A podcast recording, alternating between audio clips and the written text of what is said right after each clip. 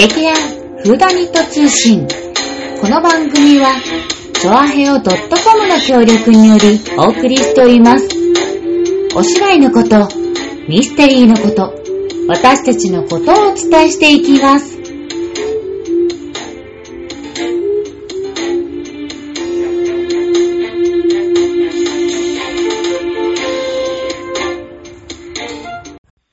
始まりました。劇団フーダニット通信、薩摩いもでーす。今回もいもラジでお送りいたしまーす。あー、あの、すっごい寒くなったんで、やっとですね、暖房はこの前入れたんですけど、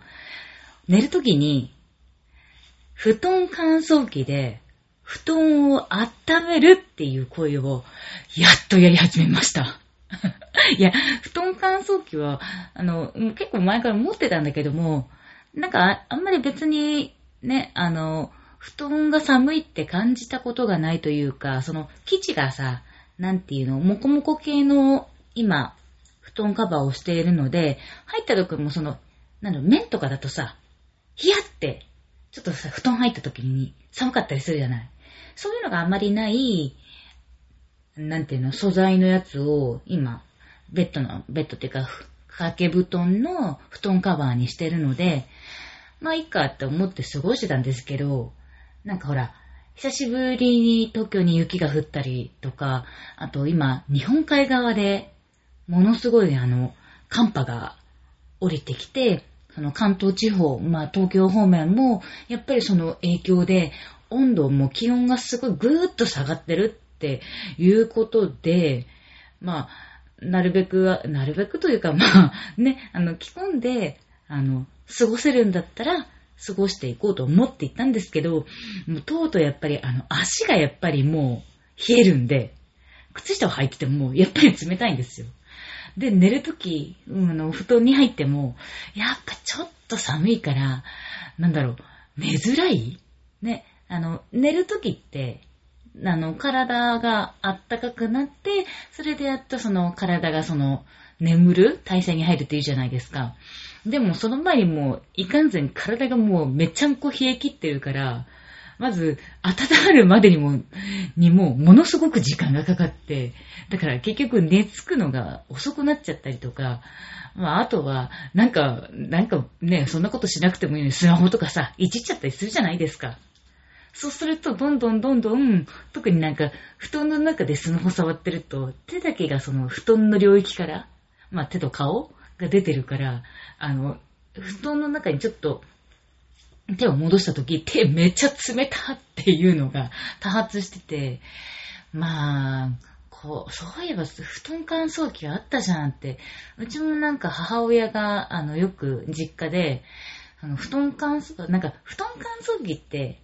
やっぱりその、布団をなんか乾燥、あの、ダニ予防とかでね、使ったりするイメージがあったので、あんまりなんか布団を温めるっていうイメージが私はそんなになかったんですけど、まあうちの母親はものすごい対応してて、で、まあその、まあ結構昔の布団乾燥機だったんで、その、布団乾燥機にそのポンプっていうかなんかちょっと、あの、円柱のでかいポンプっていうんですかね、直径が結構大きめの、なんか8センチとか10センチぐらいの、そこに、あの、多分そのビニビニールっていうかまあポリ、ポリエステルっていうかまあ熱にあの対応できるようなあの袋がついてて、それであの温風をそのポンプから入れると、その多分そのポリ、ポリ、ポリ、ポリ、ポリ、ポリ系の袋、ちょっとよくわかんないんですけど、素材は私詳しくないんで、その袋がブワーって、音符で大きく大きくなって、まあ、要は、あの、一人用の掛け布団ぐらいの大きさになって、その、ブワーっと大きくなった空気の、なんていうの、空気の塊っていうか、うん、そこに、あの、掛け布団かけて、あの、敷布団と掛け布団の間を温めるっていうのが、あの、昔の多分、布団乾燥機だったと思うんですけど、今の布団乾燥機もうそういう、その、ビビニールっていうか、まあ、その袋自体がもうなくって、ほんとポンプだけなんですよね。私もそんな、本当になんか、まあ人からもらったものだったんで、そんなに使う機会がなかったんですけど、うん。なんかもう本当にそのポンプをブスッと入れて、その、掛け布団にちょっとその、音符が行き渡るようにちょっとふわーってその空気が流れる層を作ってあげて、通してあげると、その、布団の中全体というか、その空気が空いた空、空気、空洞っていうのかな。そこが温風ですごく温められて、まあ、あの、夜、寒い夜でも、お布団が暖かくなってるから、とても寝つきやすいっていうのが、やっと最近、うん、あの、それを活用するようになったっていう、どういうね、あの、オープニングトークになったって話なんですけど、そう、だからやっと、あの、人類の文明の一つを、あの、しっかりと、今までね、もうほんと、こたつ、こたつ貯金違う違う違う。え、なんだっけ。あの、押し入れ貯金のような、ね、ほんとずっと押し入れにね、押し入れっていうか、あの、押し入れじゃないんで、クローゼットの中にぶち込んでたんですけど、やっと本当に解禁することができて、ちょっとこの冬はもうずっと多分お布団乾燥機アイリス大山さんお世話になりまーす。まあそんなところでですね、あの、やはりちょっと連日稽古の方がもう土日しっかりと行っておりますので、ラジオを収録する時間がないので、えー、今回もイモラジなんですけれども、今回はですね、皆さんにあの、劇団員に聞いてみましたっていうコーナーでして、じゃじゃん。今回の劇団フーダニットのこの探偵が来なきゃ始まらない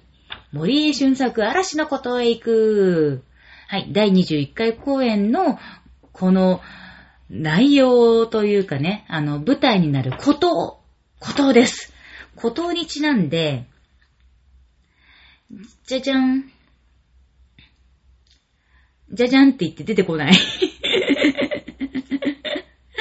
おーい、ことだよ。はい、あった。あなたがことに持っていきたいもの。スマホ以外でお願いします。持っていきたいもの、その理由を、えっ、ー、と、投稿したいねっていうことで、劇団員にちょっと聞いてみましたので、それを、あの、発表していきたいと思っておりまーす。では、まず、じゃじゃん。おーちゃん。髭剃りですね。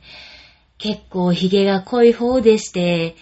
ゴールデンウィークや年末年始の長い休みの時に試しに伸ばしてみようかなとか思ったりするんですが、ジョリジョリ感が嫌ん。で、いつも二日目で挫折します。なので、髭なし状態キープのために、毎髭剃り。カミソリとシェーバー両方あればもう言うことなし。他人に合わないような特殊な状況だからこそ、身だしなみの感覚を忘れないことが大切かもしれない。です。まあそう、あの、ことって言いますと、一応定義としては、あの、遠く離れた会場に、まあ、ひっそり、ぽつりとある、まあ、一つの島っていう意味らしいんですけど、もしその、そんな島にあなたが行くとなった時に、何を持っていきたいかっていうのを、その別に何を持っていきたいかって出しただけなんで、あの、一つだけっていうその指示も別にしていなく、まあ一応ね、スマホを持ってったらちょっと万能なので、スマホ以外でっていうのでお願いしたら、あの、こういうね、投稿をいろいろしてもらったんですけども、その、ことって言っても、その状況とかも私今回提示しなかったんで、あの、皆さんいろいろ考えてくださったんですよね。た、多分なんですけど、おーちゃんの場合は、まあ、孤島に行ったとしても、髭剃りは、あの、必ず必要だってことは、それ以外は、孤島にあると思っている可能性があります。まあ、だから多分なんだろう、孤島のね、その旅館とかホテルとか、そのキャンプ場みたいなそういうのはあるっていう設定なのかななんて勝手に妄想してみました。はい、お次。じゃじゃん。わがまま座長。日記帳。孤島から帰ってきて出版したらベストセラーになって、悠々自適の生活を送るというのはどうかしら。おー。まあ、その孤島に日記帳を持ってって、多分その孤島での出来事とか、生活を綴って、まあ、出版したらってことは、まあ結構長い間孤島に滞在するって感じですよね。だって、ね、普通の単行本でも300ページぐらいとかあんのかな？うん。だからもうそれだけ濃厚で、ワンダフルな時を、あの、孤島で過ごさなきゃいけない。うん。で、その日々を日記帳に、だから、なんだろう。ほんとそれこそさ、あの、サバイバル生活とかじゃないけど、マジほんとなんだろう。ね、その、そういうさ、もうアクティブなこととかをたくさんするようなことに座長へ行くことになるのかなわかんないけど。なるほど。はい、お次。ひとみさん。昨日から花粉アレルギーがマックスで危険な状態になりづらい。うー。先ほど耳鼻科に駆け込みました。うん あ、あ、これは最近の近況をね、あの、報告してくれたんだと思う。はい。えー、こ、あ、それからの流れだ。孤島なら、杉はないとして、それだけでパラダイス。えっ、と、読み冊子の、えー、本数冊と、アロマのエアフレッシュな空気清浄効果ありを持ってきます。あー、そうだね。ひとみさんの多分、ことは、多分なんか、ちょっとその、優雅なホテルとか、あの、そういうペンションとかに、えっ、と、まあ、一人でね、なんかその、なんだろう、リフレッシュするために、その、旅行に行ってるっていう雰囲気をすごく感じさせられますね。で、だからやっぱ、孤島だからそんなにね、あの、もちろんその、杉、杉の木もないから、花粉にも悩ませれないし、で、のんびりとした悠々自適な生活を、そのね、アロマエアフレッシュ、アロマのエアフレッシュな、あの、その香りとともに、あの、たくさん読みたい本持ってって、ゆっくりと孤島の素敵ライフを過ごすって感じを私は分析いたしました。じゃあお次。お次はですね。はい。さおちゃん。じゃじゃん。一個じゃなかった。一個じゃなかったって、ああ、そうね。私が、あの、提示したやつが、いくつかってことね。うん。別にいくつでもいいんだよ。はい。だったら、浄水器と、樋口石、ナタです。本格的だな、これは。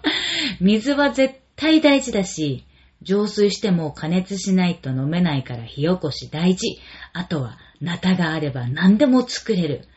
これだけあれば余裕のある孤島生活が始められるわ。この3点セットは外せない。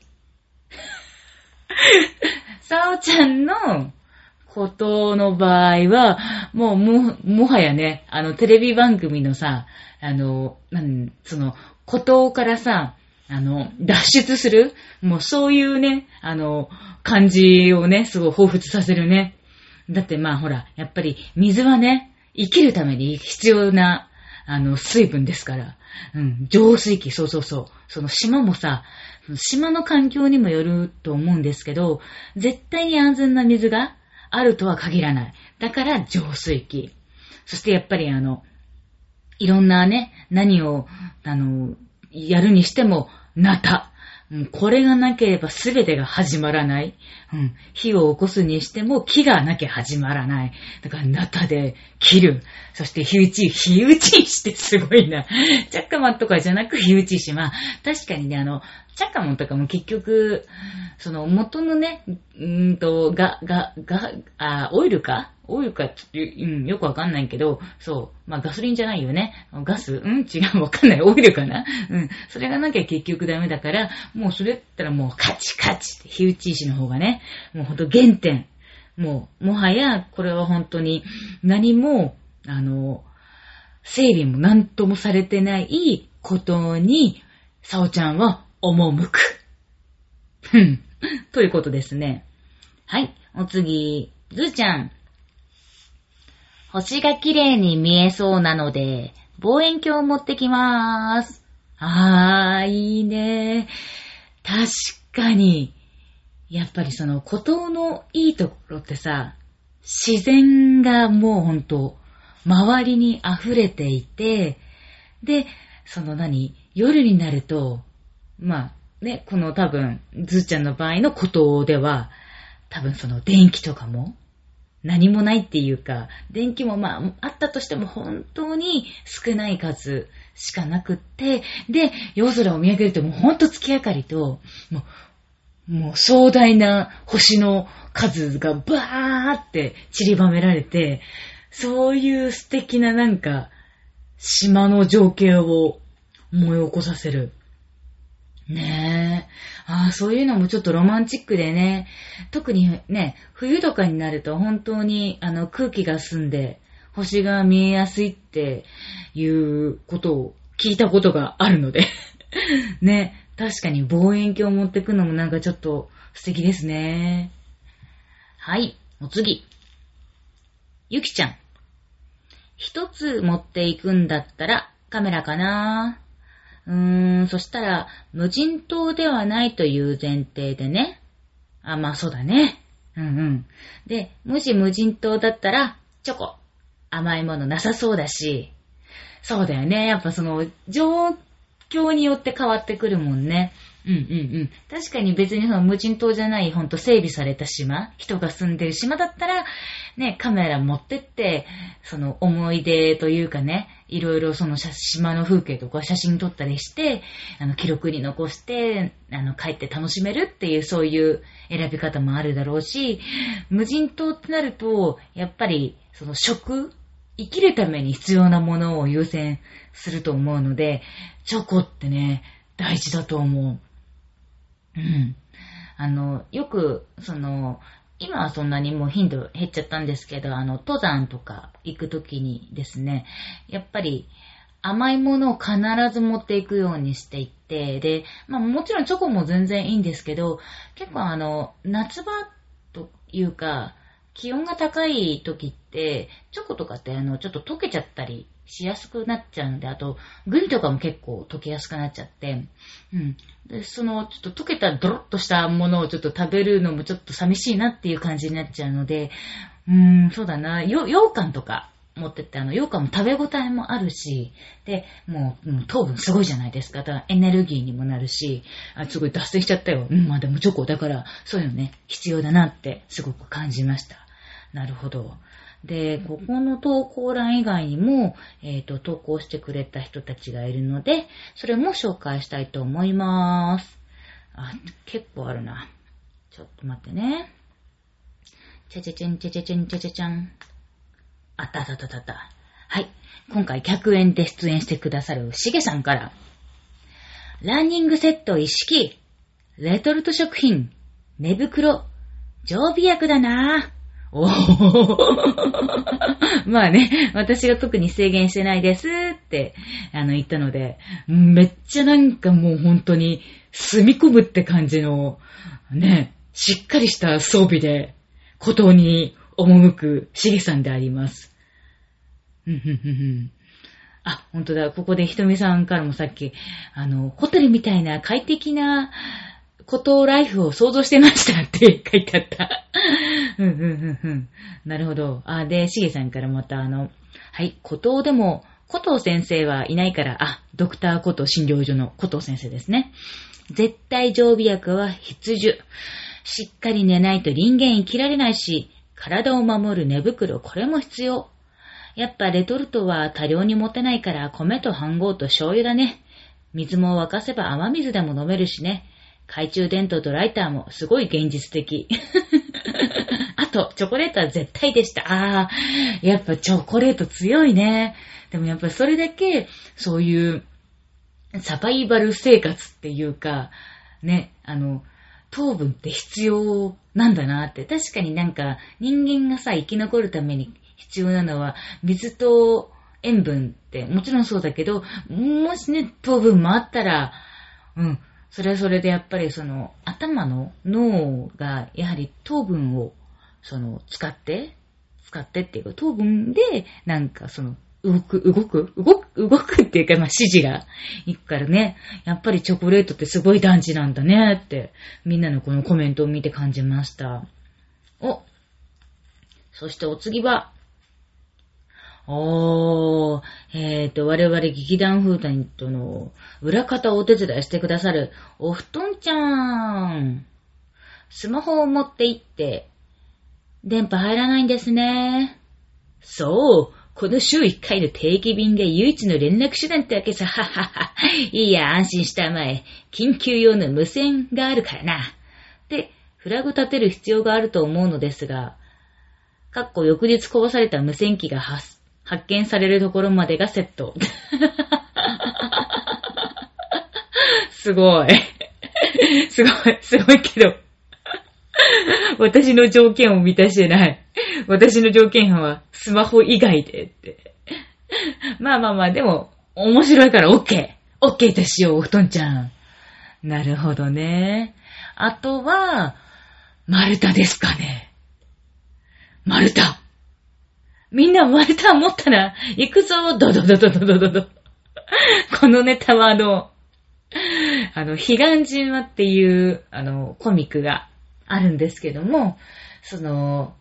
私もちょっとあんまり、ちょっとずつしか読んでなくて、あの、無料で読める部分までしか、その、吸血鬼がいる島に、なんか多分、吸血鬼と最終的に戦うことになるんですけど、そこで、あの、武器として丸太が出てくるんですけど、その丸太の汎用性が、なんか、すごいんですね。その彼岸島での丸太の持ち上げられ方っていうか、使われ方っていうのが、そう。それで、もう、孤島といえば、丸太丸太を持ったかっていうネタを ぶち込んできた。ここの、あの、彼岸島もなかなかちょっと、なんだろう、あの、サバイバルホラーと思いきや、いや、もはや、もはや、丸太を武器にするって、もうどこの怪力なんだっていう、もう、だんだんなんか面白作品、ギャグなんじゃないかって思ってくるなんか作品らしくて、そう。丸太が武器として最強だったとかってその界隈でものすごくあの、はや、流行ってるとか盛り上がったっていうのが、その、丸太を持ったなっていうのの、なんかその流れらしいです。まあでもね、うん、丸太があれば何でもできるって言って うん、すごいやっぱり盛り上がった作品なんだなぁなんて思いました。はい。ではそうですね。あ、これで一応、あ、待って待って待って待って。一番大事な、私の、私の子ね、あの、孤島に持ってきたいものを発表するの忘れてた。じゃあ聞いてください。聞いてくださいってなんか音楽流れるみたいだね。うん、そ流れない、残念ながら。はい。私、薩摩芋が孤島に持っていきたいもの。じゃじゃん。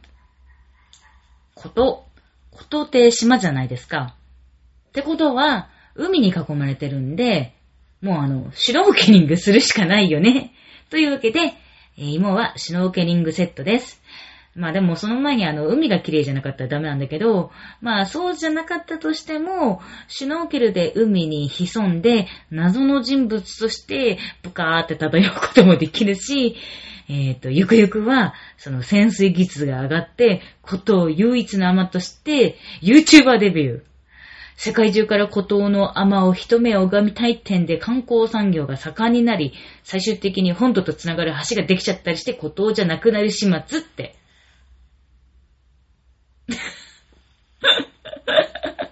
持ってきて、持っていきたいものからなんかよくわかんない、あの、ラストになって、うん、収集がつかなくなっておりますが、はい。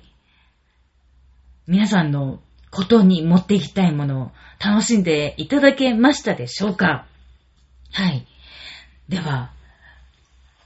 今おき、お聞きの皆さんが本当のことに何を持っていきたいか考えている間に次回の公演のお知らせをさせていただきたいと思います。劇団フーダニット第21回公演探偵が来なければ始まらない森江新作嵐のことへ行く。作、足部拓、演出松坂春江。あの名探偵、森江俊作がやってくる。公演日は2022年3月4日金曜日、3時からの回と、19時からの回、3時から、うん、ちょっと言い方が下手くそに、15時から、15時、3時からの回と、19時、7時からの回、5日の土曜日、13時、1時からの回と、17時、5時からの回、6日日曜日、13時、1時からの回と、17時、5時からの回、会場は今申し上げた時間の30分前です。場所の方は、我々のもう、ホームと言いますね。あの、タワーホール、船堀、5階小ホール、えー、東映新宿線船堀駅下車、徒歩すぐです。料金の方は2000円。そして、コロナ対策のため、要予約でお願いいたします。チケットのご予約は、劇団のホームページにもリンク先もございますし、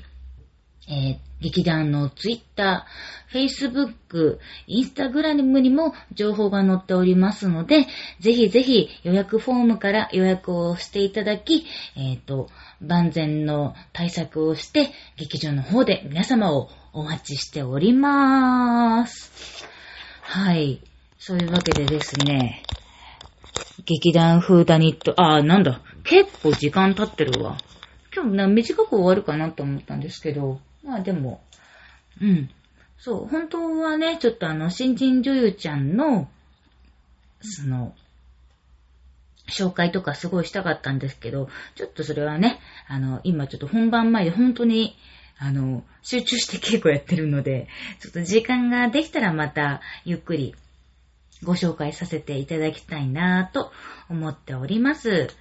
それではですね、次回の更新日は、はい、2月の23日水曜日の更新となります。皆さん、予約してね。それでは次回の更新まで楽しみにしていてください。またねバイバイ。